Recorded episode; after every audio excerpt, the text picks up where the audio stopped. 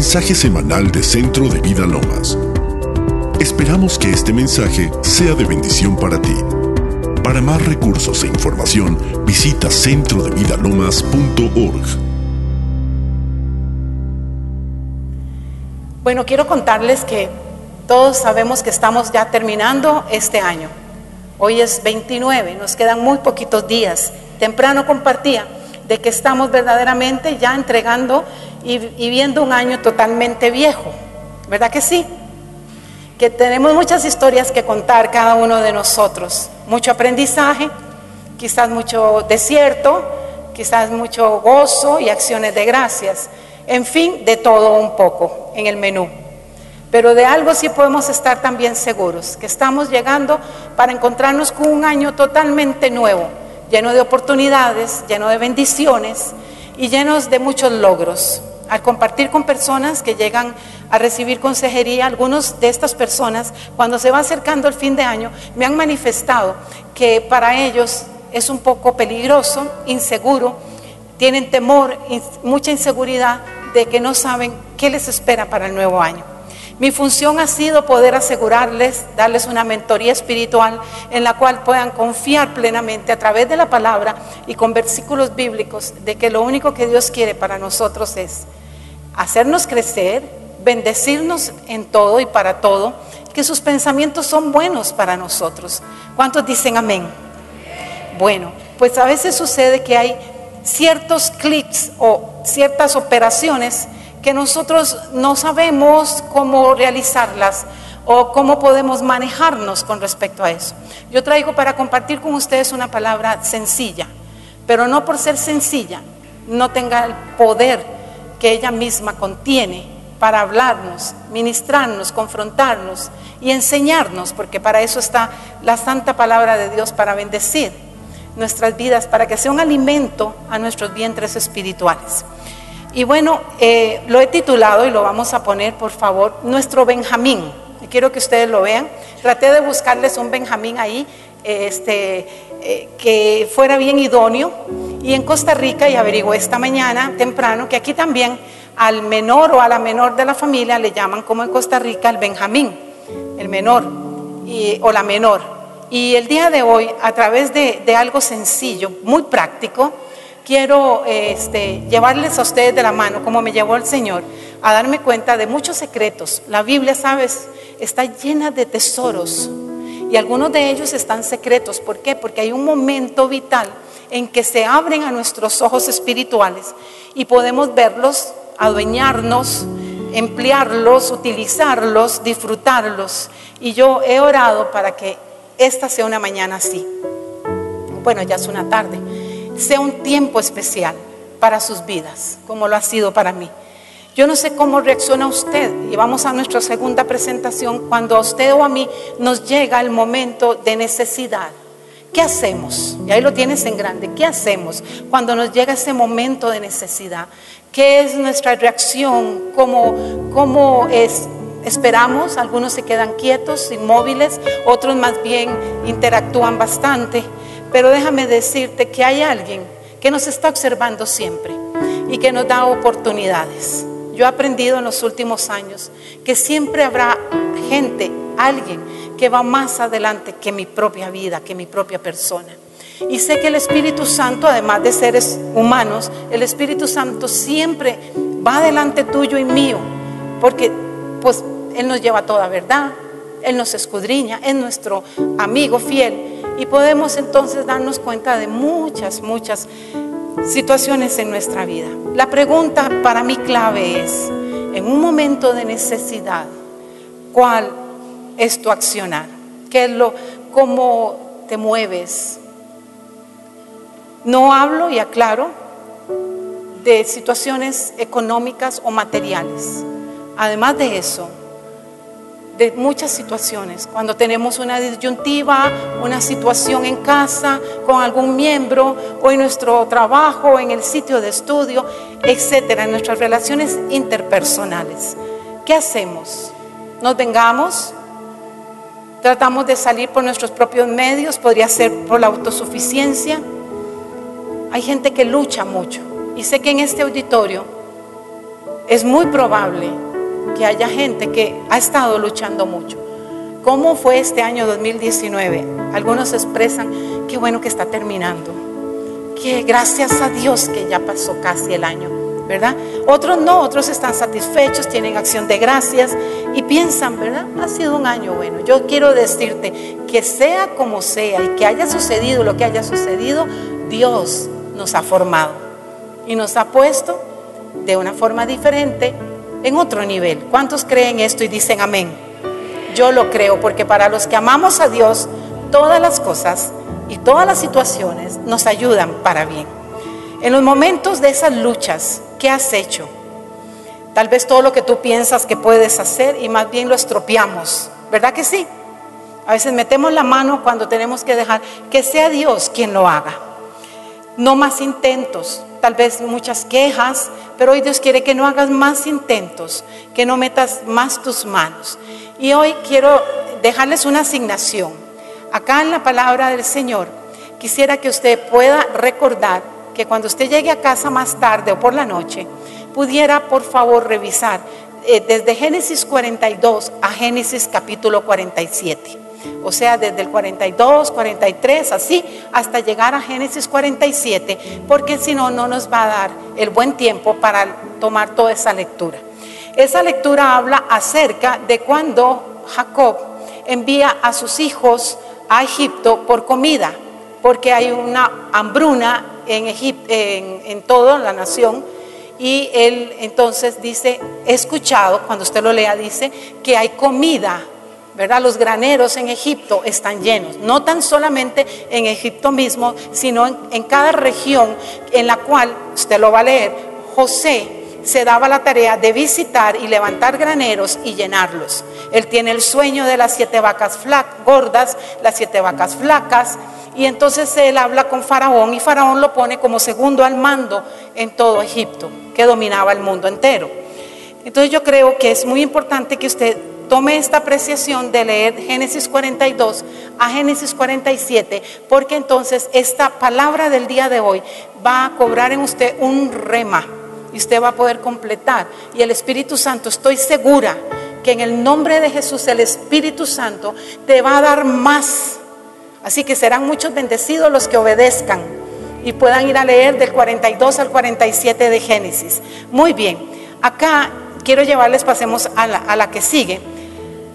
Sobre todo cuando él, eh, Jacob se entera, es el padre de, las, de los doce este, tribus de Israel, él se entera de que hay comida y que envía a sus hijos.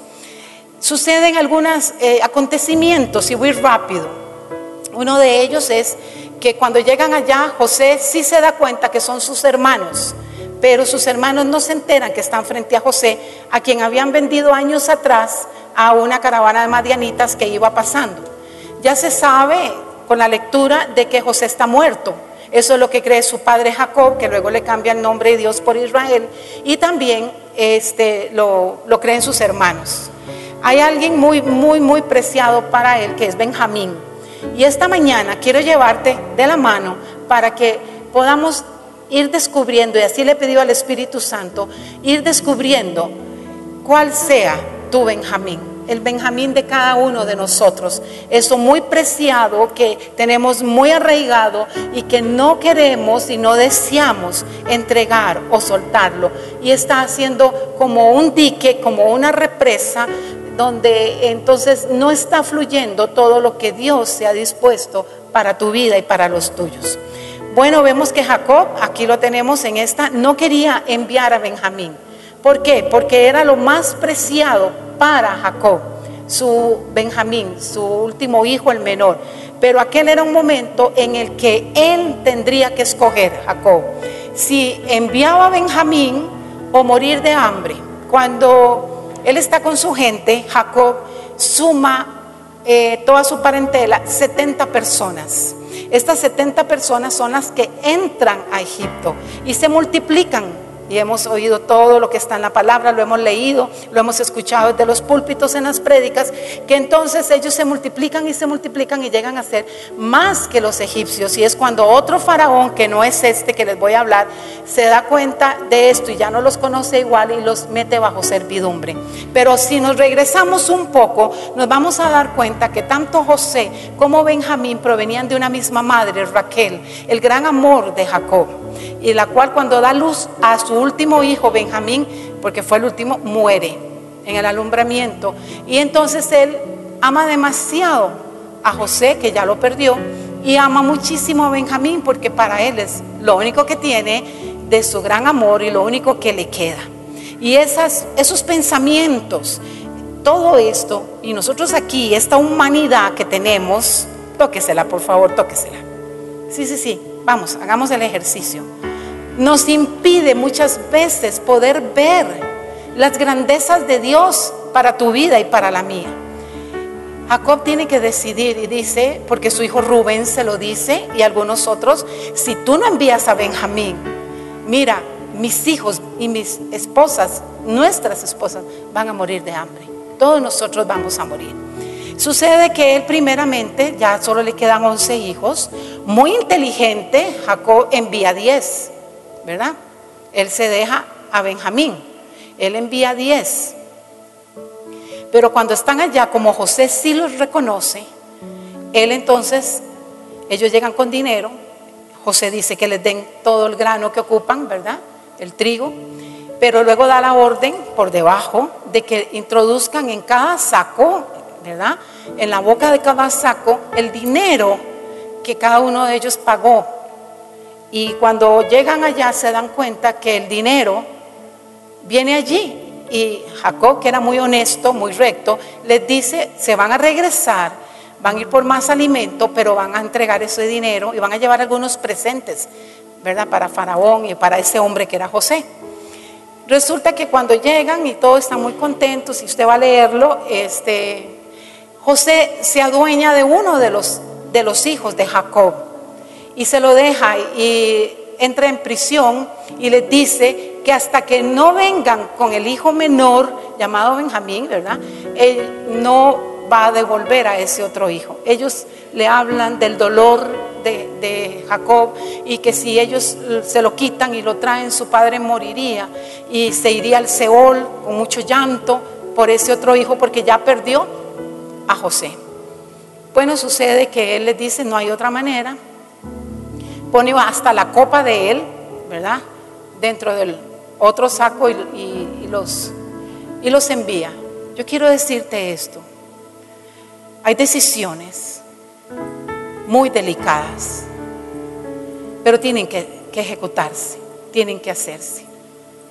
Y creo que hoy estás sentada aquí o sentado aquí porque sabes, y con esta palabra te está confirmando Dios, que es mejor que tomes tu decisión lo más pronto posible, siempre y cuando te dejes guiar por el Espíritu Santo.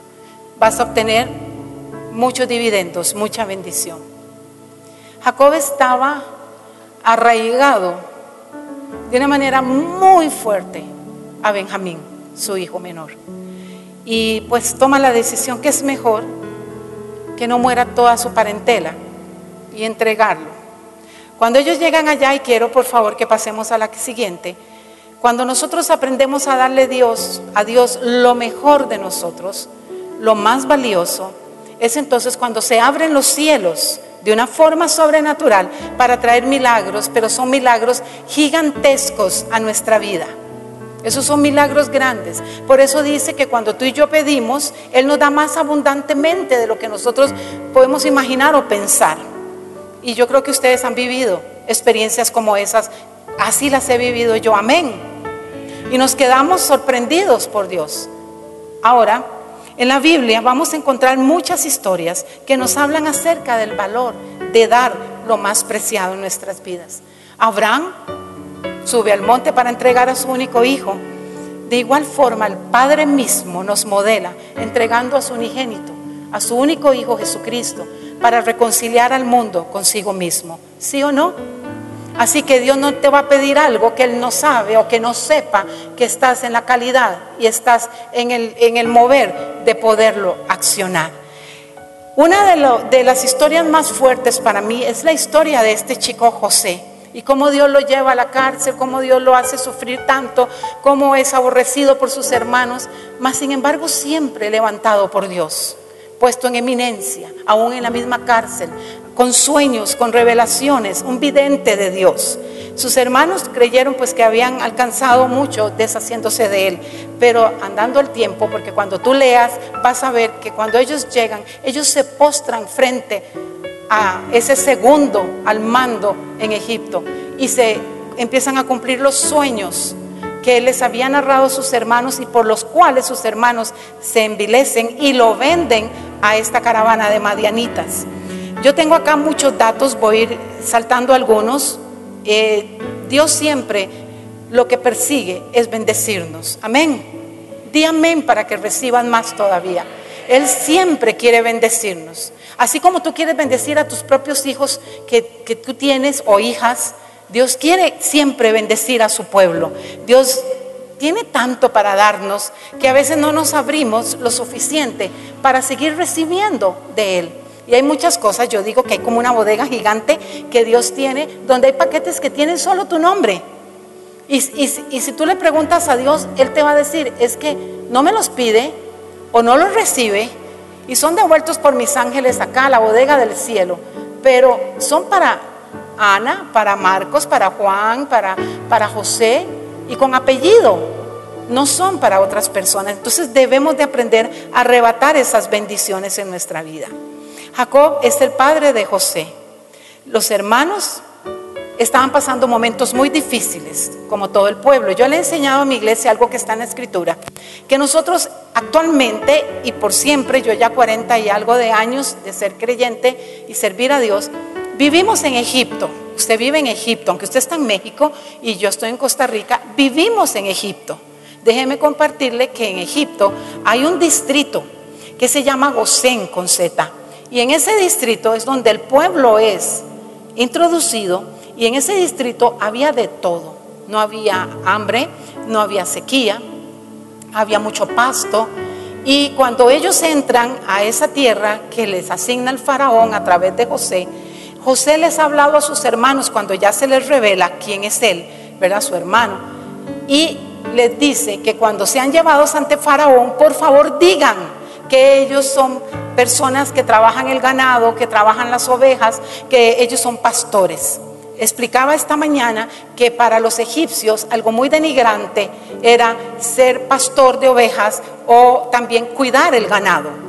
Eh, pero los israelitas, bien diestros, le contestan lo que José les hace ver y eh, entonces Faraón los envía allí. ¿Por qué? Porque Ningún egipcio que quería cuidar el ganado de Faraón, ni sus propios ganados, ni sus ovejas. Entonces se los dan más los que ellos llevan a estas personas que son 70 que están con, eh, con, con Jacob. Es muy interesante ver cómo Dios se va haciendo los caminos y los va trazando para tu vida y para la mía y para los nuestros. Que después nos, damos cuenta y decimos, pero ¿qué? interesante como Dios fue llevando todo esto a cabo para darnos esta bendición y nos, nos quedamos muy sorprendidos. Bueno, cuando leas más estos capítulos vas todavía a comprender eh, un poco más. En la siguiente dice que la Biblia cuenta que cuando envió a Benjamín con dolor en el alma, entonces, rescato comillas, sucede que José manda a buscar a Jacob con carros llenos de abundancia de provisión, de prosperidad, de todo aquello que él y su familia tanto necesitaban en ese momento. Será interesante o más que todo muy importante que podamos entregar nuestro Benjamín. ¿Qué será tu Benjamín? Tal vez te puedas preguntar allí, ¿cuál será mi Benjamín? Vamos a decir todos en voz alta, ¿cuál será mi Benjamín? Pensémoslo, ¿cuál será mi Benjamín? Yo esta mañana estuve dándole vueltas ¿A cuál será mi Benjamín? ¿Qué tengo que entregar? ¿Qué tengo que hacer? Es interesante porque hasta que no soltó a Benjamín, no vino la provisión de Dios. Dice que por el mismo camino, imagínate, un Jacob triste viendo irse a su hijo Benjamín con todos sus hermanos para que entregaran al otro que estaba en la cárcel, que se había quedado allá.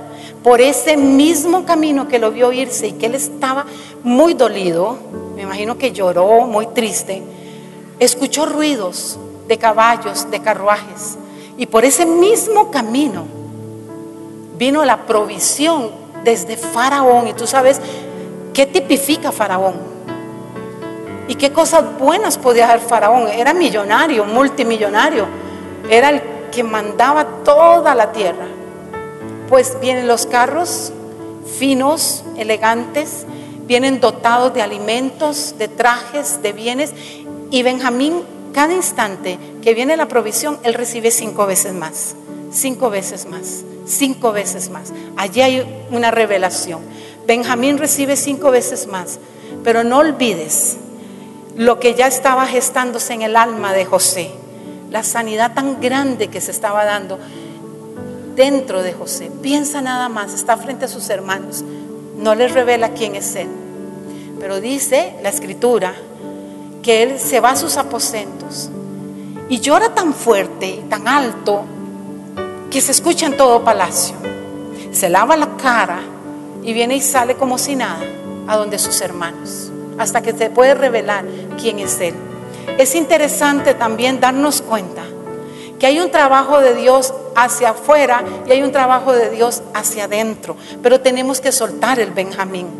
¿Cuál es el Benjamín? Una falta de perdón. Esta mañana contaba una historia y quiero ahora aquí en la tarde hacer referencia a ella de una forma más rápida. Nosotros cometemos muchos errores, ¿verdad que sí? No somos Dios, nos equivocamos. ¿Cuántos aquí se equivocan? Muy bien, qué linda iglesia, siempre lo he dicho. Nos equivocamos. Y nosotros hicimos un retiro con nuestros pastores de la red LDPD a nivel nacional, no las iglesias que tenemos a nivel internacional, solo las nacionales. Y los llevamos a un hotel de playa, un lugar llamado Esterillos, muy bonito. Y allí estuvimos con ellos, concesiones, en retiro, en juegos. Y eh, yo no quise llevar los juegos ese año y entonces le hablé a mi esposo y, y él encargó a una pareja de pastores los juegos. Yo sabía que esos pastores y mi esposo no estaban muy bien en su relación como matrimonio. Y eso se dejó de ver en medio de los juegos.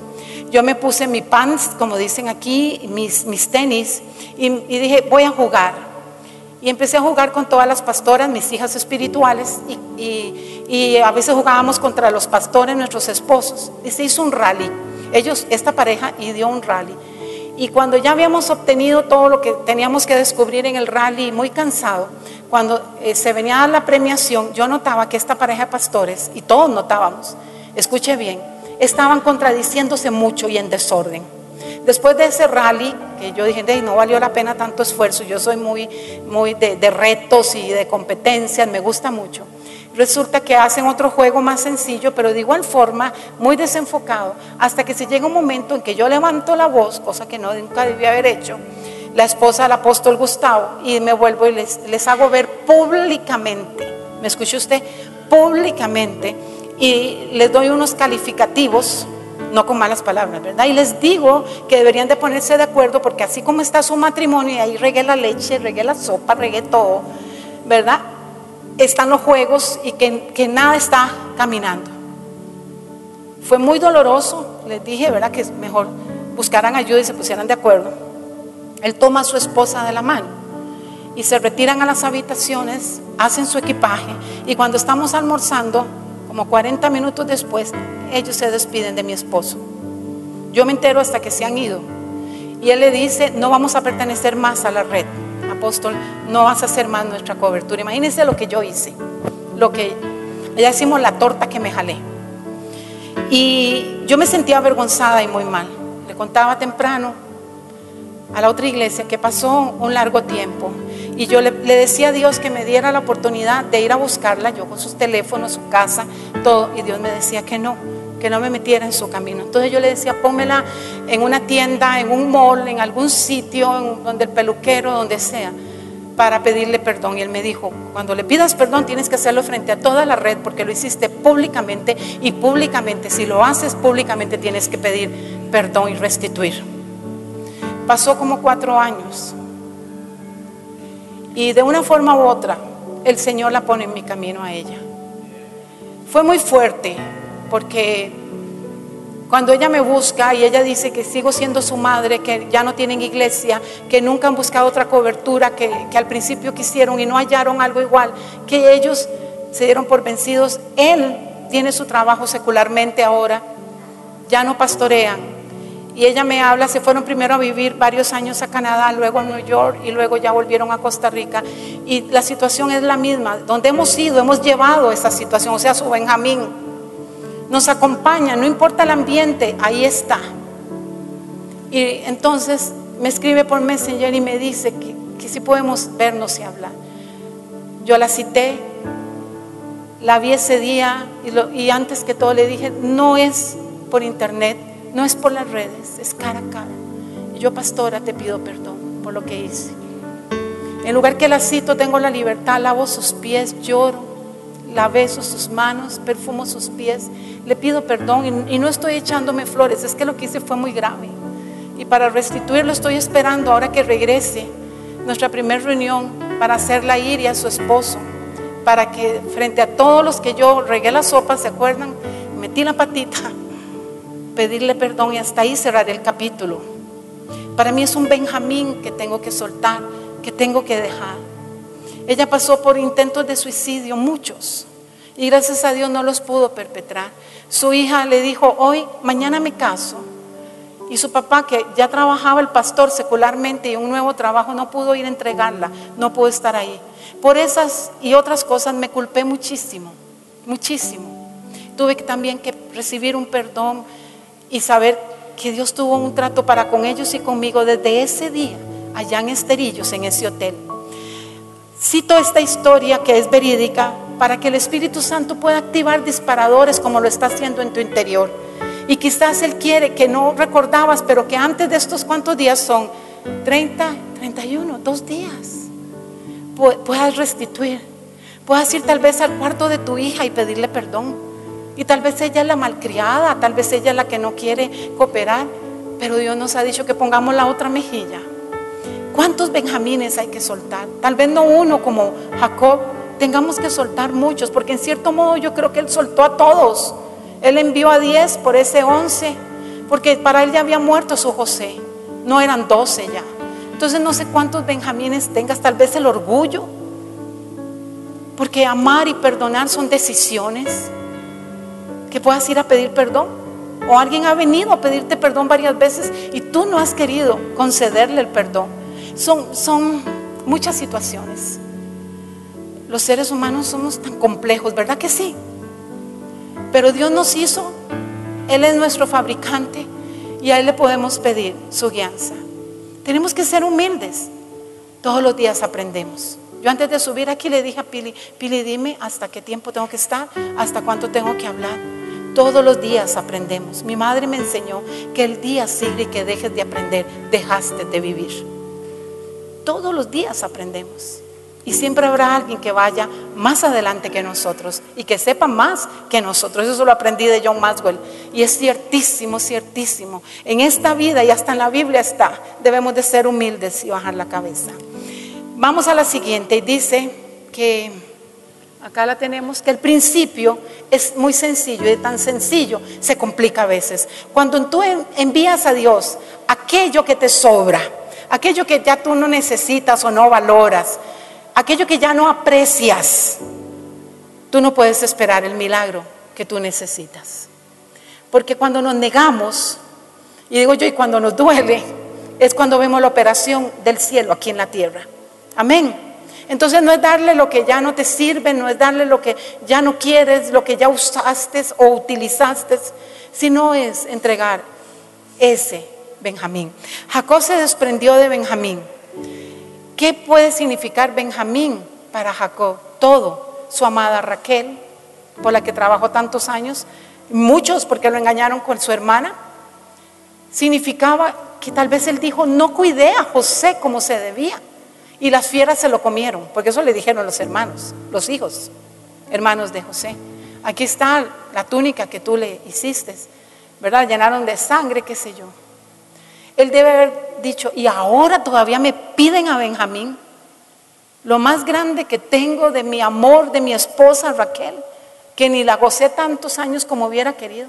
Yo creo que jamás quería entregarlo, pero fue sabio y pensó, bueno, me desprendo de Benjamín, aquel que valoro tanto, aquel que amo tanto, aquel al que le tengo tanto afecto. Pero él dijo, toda esta parentela va a perecer si no lo hago. Por ese mismo lugar, por ese mismo camino que se fue Benjamín, vino la provisión y la bendición de Dios, a tal grado que venían los carros llenos de comida, de vestidos, venía todo lo que ellos podían necesitar y además una invitación de ir ante Faraón. Y ese día les entregó la tierra de Gosén, ese distrito, donde actualmente estamos aquí en México, pero que no debemos de temer de las noticias y de las situaciones que se dan. No sé cómo está tu preciosa nación que amo tanto, es mi segunda patria, pero sí te puedo decir cómo está mi amada Costa Rica. ¿Cómo está el desempleo? ¿Cómo están los chicos perdiéndose en las calles, en las noches, en las madrugadas? ¿Cómo está la pobreza? ¿Cómo están los negocios cerrados? ¿Cómo ya no están los moles llenos, las tiendas? Como les digo, tiendas totalmente clausuradas porque, porque quiebran. El desempleo, la desunión familiar. Nos han llamado dos veces la gente más feliz de la tierra. Yo creo que ya Costa Rica no. Hay inseguridad como lo hay en todo país. Hay mucha paz, es cierto. Pero sí te voy a decir esto. Es triste ver a tu nación así, ver a la juventud perderse. Es triste ver a las familias desunidas. No hay honor, no hay honra, no hay respeto. Hay un ausentismo del patriarca de la familia, del jefe de hogar. Hay demasiados hogares jefiados por mujeres. Yo trabajo con mujeres. Y déjame decirte que es crítico, es triste. Pero aún así, yo a mi gente le enseño que estamos en la tierra de Gosén y que podemos reinar y traer a muchos a vivir a la tierra de Gosén, donde todo hay, aunque en todo Egipto había esta muerte. Y ahí la estamos viendo, ¿sí o no? Yo acabo de darle a mi iglesia una prédica sobre las 12 señales más fuertes de los últimos tiempos. Pero me guardé la 12 para lo último. Y la 12 no es funesta como todas las que están en la Biblia, porque no, no fue algo que yo traje trágico, sino que está aquí. Y la, y, la, y la número 12 es que Dios hará volver el corazón de los padres a sus hijos y el corazón de los hijos a sus padres. Y lo dice en el profeta Joel y lo dice en el Evangelio. Él hará esto y es una de las señales de que tus hijos volverán al Señor. Tu esposo doblará sus rodillas, tu esposa doblará sus rodillas al Padre. Pero antes, vamos a soltar algunos benjamines, ¿qué les parece?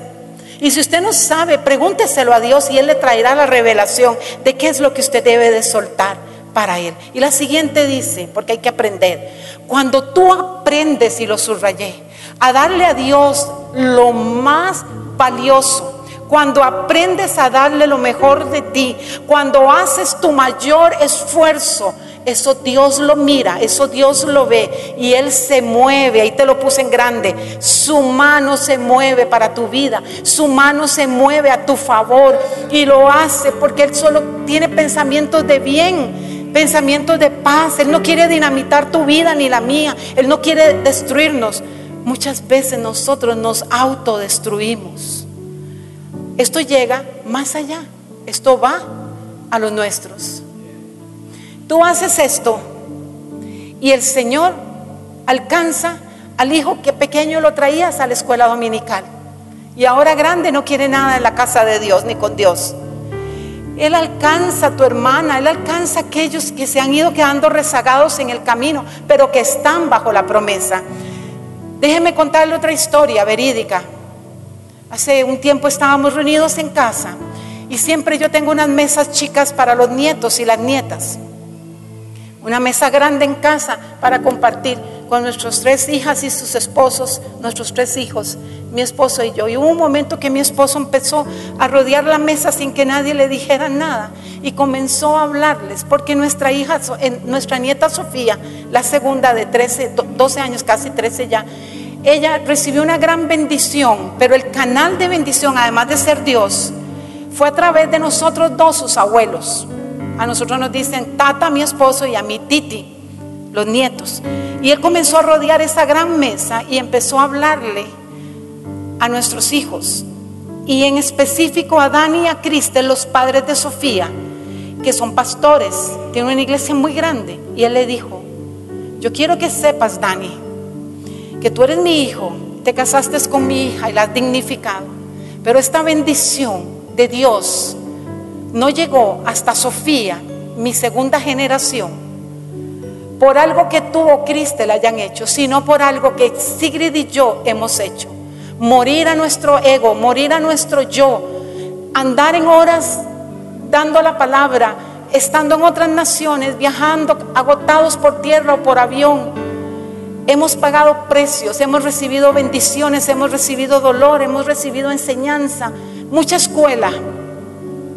Y hoy esa bendición está llegando a tu hija, le dijo a Dani y a. Me gustó tanto esto porque lo que hagamos traerá réplicas generacionales, para bien o para mal, o para más o menos.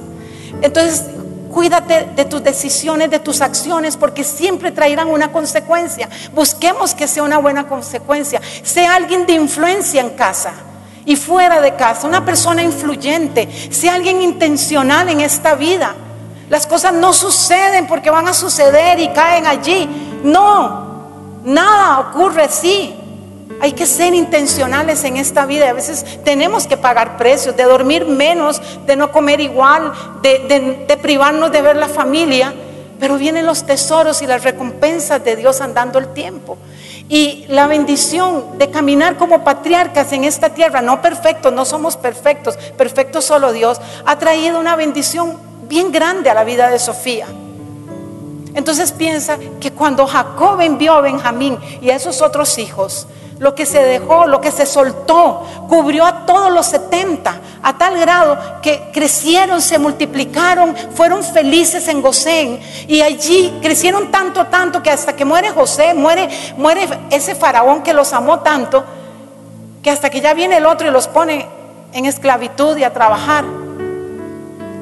Piensa mi esposo dice, los hombros míos y de Sigrid son el piso para que nuestros hijos se impulsen.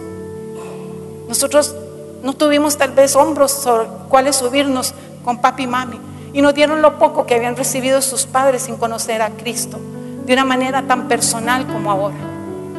Pero lo importante es que aquí estás y no me puedes negar que tú quieres que tus hijos y has querido vivan mejor y tengan mejor cosa que la que tú y yo no teníamos. Y ellos van creciendo y obtienen cosas más rápido que las nuestras, ¿sí o no? Porque los amamos. Ahora piensa nada más cuánto es el amor de Dios. Yo andaba ayer aquí por México y déjame decirte que vi a un papá ayer, no antier, estábamos en Valle de Bravo y vi a un papá en bicicleta con dos hijitos que yo creo que eran gemelos, porque eran idénticos en, en tamaño, estatura y todo. Y ese hombre iba en bicicleta y había muchos autos y todo que aunque iban despacio, el celo de ese padre, cuidando al que ya logró pasar la calle adelante y cómo se volteaba en su bicicleta y esperaba al otro y le pedía al Señor que venía en auto que se detuviera y el Señor se detenía y yo observaba. Y le dije a la pastora Lourdes, pastora, ¿qué celo tiene ese padre? Y me contesta ella, sí, ¿verdad? Y ahora Dios por ti, por mí. Llévate esto hoy en tu corazón. Si tú cuidas tus hijos y los has cuidado, y amas tu esposa y los amas a ellos, y tu familia se ha extendido, y la amas y te preocupas por ella, cuánto, cuánto no se puede comparar. Es el amor de Dios por cada uno de nosotros, por cada familia, el celo que Él tiene. Con ese amor podemos decir, ¿no? Pero con un gran amor, Jacob no quería desprenderse de su Benjamín. Hoy yo quiero decirles a ustedes, yo llegué a este lugar que amo tanto, para solamente tener una incidencia de Dios en tu vida. Suelta ese Benjamín o esos Benjamines para que puedas ver las cataratas, las vertientes de Dios, bendecir tu vida y por ende eres un sumo pontífice, un sumo puente. Pasará y seguirá pasando a los tuyos que están bajo la promesa, aunque algunos anden hasta rebeldes. Esa bendición los cobija y los cobijará siempre, siempre, siempre. Y yo por ello le doy gloria a Dios. Gloria a Dios. Gloria a Dios. Lo que hagas de aquí hacia adelante, te recordarán así. Y lo que hayas recibido de aquí para atrás, mejóralo. Mejóralo de la mano de Dios, para que de aquí en adelante lo que estás dejando sean generaciones sanas, generaciones buenas. Yo no quiero que me recuerden, no sé. El otro día hablaba yo con un predicador y no como una escritora. Y él decía, yo como un hombre que viaja por el mundo llevando el Evangelio. Yo quiero que me recuerden porque tenía tiempo para tirarme al piso y jugar con mis nietos y mis nietas. Porque tenía un consejo para darle a una hija mía que iba a tomar una decisión que no es correcta. Que me recuerden porque frente a mis hijos me vieron pedirle perdón a Gustavo, su padre. Lo vieron ejemplificado y ahora ya lo pueden hacer con sus maridos. La mañana yo decía, estamos en la pasarela de la vida espiritual. Tú te levantas y tus hijos no hacen lo que tú les dices, tus hijos hacen lo que te ven hacer. Eso es más poderoso, eso es más fuerte. Porque lo que tú les dices, y viene la tía, viene la pastora, viene el pastor y les dice lo mismo y hacen caso. Y tú dices, yo ya se los había dicho, y tú ahí en el silencio con Dios. Pero sí hacen lo que te ven hacer. Eso sí es poderoso. Puede ser destructivo o puede ser una bendición. Escoge, ¿qué quieres? Porque nos van a pedir cuentas. La pregunta para ti es esta, mírenla, vamos a proyectarlo por favor. La pregunta para ti es, ¿estás dispuesto a enviar a tu Benjamín? No temas, te lo aseguro yo aquí hoy. Y más lo sella la palabra de Dios. Si tú envías tu Benjamín, no temas. Verás las cascadas, las esclusas de Dios desde su cielo aquí en la tierra, añadiéndote la bendición. Porque si algo ama a Dios, y me lo dijo hace años, fue, dile a mi pueblo, donde quiera que yo te lleve por el mundo entero, que hay dos cosas que a mí me seducen. Que se acerquen a mí creyendo quién soy yo con fe y que me obedezcan. Esas son las dos cosas que Dios pide de ti. Acércate, ten fe en Él creyéndote que le hay, vas a ser galardonador, te va a dar galardones, premios, bendiciones y que me obedezcan me seducen. Y dice la Biblia, como es seducido el novio al tálamo cuando se casa. Dice el Padre, me seducirán y les daré y no me detendré. Llega con fe y sé obediente. Son llaves, úsalas, introdúzalas en la puerta exacta. Has estado esperando algo glorioso de parte de Dios todo este año. Yo te voy a decir algo. Para Dios dos días no es nada. Y si has esperado todo el año y no ha llegado, cuidado, y en estos dos días que faltan, 30 y 31, lo vas a obtener. Y si no en la primera semana, yo digo amén, porque yo sí he estado esperando. Yo sí he estado esperando un milagro. Y sé que vendrá, porque vendrá, porque vendrá. Sí, Señor. Te voy a contar de un Benjamín. Ya estoy quebrantada, que esta mañana, cuando ministraba al pueblo, hubo un chico aquí que yo ministré es idéntico a un niño que adoptamos y que está en la calle, volvió a la calle. Si usted ve nuestras historias en Facebook, usted lo va a ver. Y este chico estaba hoy aquí, más alto porque él es bajito. Él tiene el nombre de mi esposo, Gustavo. Él pidió que le cambiáramos el nombre. Su nombre era, ay, ya se me olvidó. Y él dijo, quiero llamarme igual a mi papá. Y se le tiraba a mi esposo por el cuello y lo abrazaba. Nuestras tres hijas se llaman con K, Keren, Cristel y Caroline. Él pidió llamarse con K. Entonces le pusimos Kevin Gustavo por el papá, Gustavo. Llegó de seis años, lo vi en una luz, un semáforo en la calle. Y yo me enamoré de él. No había tenido hijos. solo tres hijas y ya no podía tener más hijos y fui operada a los 26 años. Y resulta que a los días en una iglesia oran por él y luego nos llama el pastor de esa iglesia y nos dice que hay un niño y que a él le dijeron que nosotros queríamos adoptar un bebé, pero que si no queríamos un niño de seis años y ya habíamos optado porque Dios lo mandara a la edad que él quisiera, ya no bebé, porque tres veces intentamos y no se dio, al final las mamás no nos lo daban. ¿Por qué? Porque le dábamos consejería y sanaban, entonces ya no nos daban el bebé. Y llegamos a ese lugar y para sorpresa, la incidencia de Dios era el mismo niño del cual yo me había enamorado, dándole un dinero en la calle de mi auto. Y él vino a casa, lo adoptamos, lo amamos, de todo hicimos con él. Pero a los 10 años él comenzó a cambiar. Llegó a los 6 y a los 10 años empezó a sentarse hacia el lado, digamos tuyo, y empezó a decirle, ¿me presta su cédula? La cédula de identidad. Entonces tú sacabas tu cédula y se le enseñabas. Y entonces él te decía, cuando yo tenga esto, yo me voy a ir de la casa. Entonces venían los líderes, venían los miembros y nos decían a mi esposo y a mí, los pastores, es que Gustavito está diciendo que cuando él tenga 18 años edad mayoría, se va a ir. Nos empezamos a sorprender. Gustavo lo sentó un día y le habló y le dijo, hijo, pero es que yo te estoy dando mi esencia, te estoy dando mis noches ministrándote cuando duermes. Te he pasado por liberación, por sanidad interior, para que tus genes sean los genes de Dios.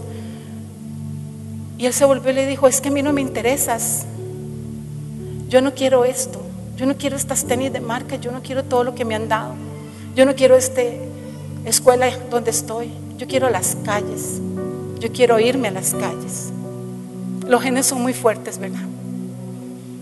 Y pasando el tiempo, a los 18 años, él se fue. Y esta mañana, estando aquí, cuando hicimos la oración, yo pregunté si había algún Benjamín que yo tenía que, que soltar.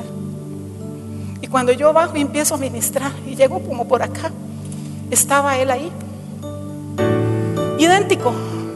Sus facciones, movía la boca como mi hijo, como Gustavo. Y yo empecé a verlo y yo decía, uy. ¿Y sabes algo? Oye, esto, estos días con Pablito, el hijo de Pablo y de Lourdes, es igual. Y yo no me percaté, tenía mis sensores dormidos. Jugamos, hicimos de todo, fuimos a esquiar en el, en el lago, de todo.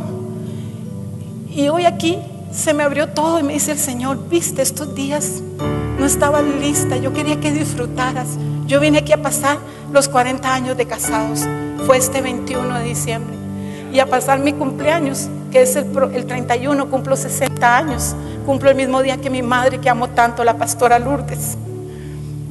Y yo sé que Dios nos mima, pero hoy estoy lista y eso creo. Y hoy me abrió los ojos espirituales. Y a través de la visión natural me hizo verlo ahí, porque era igual, solo que muy alto. Y me dijo, estos días no lo viste en Pablito, hijo, el nieto de la pastora, pero viste que también la boca, los ojitos, las pestañas. ¿Y tú qué crees? Voy para Costa Rica a buscarlo. Y sé que lo voy a encontrar. Sé que lo voy a encontrar. Necesito soltar ese Benjamín.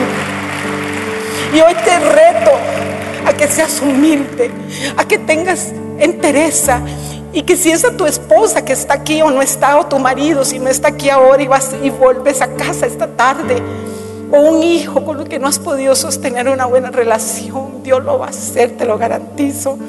Dios, gracias, lo va a hacer porque Dios es un Dios de unidad, de, un perfecto amor. Yo, yo no me voy a, a preocupar dónde voy a encontrar a Gustavito. Ya tiene, si mi hija menor Carola tiene 33 años, él anda como por 30. Sé que tiene dos hijas con diferentes mujeres, con las que nunca se casó. Una de ellas es una drogadicta. Y sé que actualmente, me dijo una de mis hijas que le escribió, una tercera mujer está embarazada, va a tener una nena, pero tiene cáncer. Y él buscó a una de mis hijas para pedirle oración porque ama a esa mujer, una italiana, pero tiene cáncer y está embarazada de una tercera hija, que si lo vemos bien serían tres nietas más. Imagínense, yo esto no lo podía decir y ahorita lo estoy diciendo por solo contarlo. El Señor está sanándome aquí frente a ustedes. Y quiero que ustedes sean sanos también. Que ustedes puedan alcanzar las coronas que Dios tiene preparadas para ustedes aquí y también arriba en los cielos, porque Dios me ha dicho, hija, nadie se prepara para mi cielo en la tierra y tienen que prepararse para mi cielo en la tierra. Y es cierto, cuando te preparas para el cielo de Dios en la tierra, amas vivir lo más justamente posible. El pecado se va alejando de ti, no es que dejamos de pecar, pero las cosas cambian y son transformadas. Te vuelves una persona de influencia. La gente cree en el Dios que tú hablas, en el Dios que tú caminas. Hueles a Jesús. Y tus hijos pueden verte que eres la misma persona con ellos o fuera de casa, en el lugar donde estés. Yo quiero decirte ahora, suelta al Benjamín. ¿Sabes por qué? Porque cuando este hombre soltó a su Benjamín, lo que estaba muerto cobró vida. Volvió a ver a José, que para él había muerto desgarrado por las fieras del campo. Así que será interesante. Yo pienso que, es de vivos, es de sabios como ustedes, de inteligentes, soltar el Benjamín o los Benjamines para que venga la bendición. Yo no sé qué tengo que hacer, no sé cómo voy a buscarlo, pero sé que Dios pondrá todas las cosas sobre la mesa para que yo pueda encontrar a Gustavito. Hace tiempo este cuento me escribió y me dijo que se había robado la tapa de mi perfume. Escucha esto. Y que él cogía la tapa del perfume en las noches y lo olía para sentirme cerca de él. Y mi tapa de perfume desapareció. Y cuando una de mis hijas me contó, yo dije, sí, es cierto. Y me dice, mami, dice que lo formaste. Y que tienes razón, mami, que el mundo es muy duro. Y que él vivía en un palacio y no quiso seguir en palacio y volvió al mundo.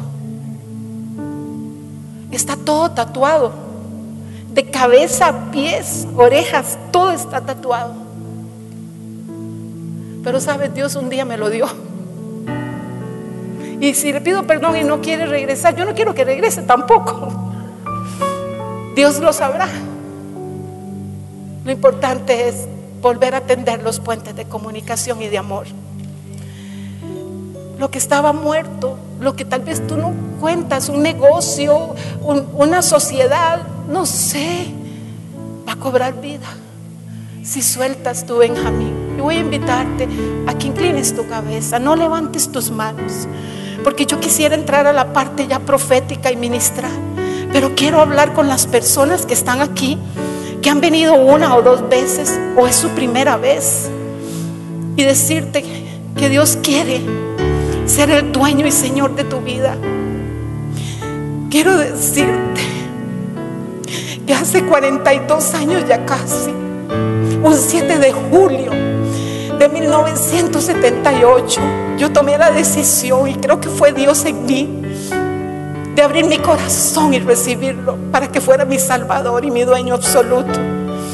Hoy yo quiero decirte que si tú no lo has hecho nunca, no has hecho una corta oración para que Él venga a tu corazón y que Él sea dueño de ti, quiero ver tu mano levantada. Y están todos con su cabeza inclinada yo voy a levantar la mía para verte. Si es primera vez y nunca lo has hecho, levanta una mano para yo verte. Ahí levántala para yo saber que tú quieres hacer esta decisión y esta oración, no sé si hay personas que tengan su mano levantada, de aquí no miro a nadie. Invita a Jesús a tu vida. Pídele que sea tu Señor y Salvador. Te invito a que en voz alta repitas esta sencilla oración con todo tu corazón. Padre Celestial, te necesito y te doy gracias por tu amor hacia mí. Gracias por enviar a tu Hijo Jesucristo a morir en la cruz para salvarme y perdonar mis pecados. Reconozco que he sido pecador y que cada uno de mis pecados ha sido una ofensa a tu persona, un acto de rebeldía y desobediencia a ti. Me arrepiento de todos ellos y te pido que me limpies con la sangre de Cristo. Hoy me vuelvo a ti de todo corazón pido que entres a mi vida y me hagas tu Hijo. Señor Jesús, hoy te entrego mi vida y te acepto como mi Señor y mi Salvador, creyendo que Dios te resucitó de los muertos para darme la vida eterna. Señor, dame una nueva vida y envía a tu Espíritu Santo a morar dentro de mí para conocerte, amarte y servirte. Te doy gracias en el nombre de Jesús. Amén.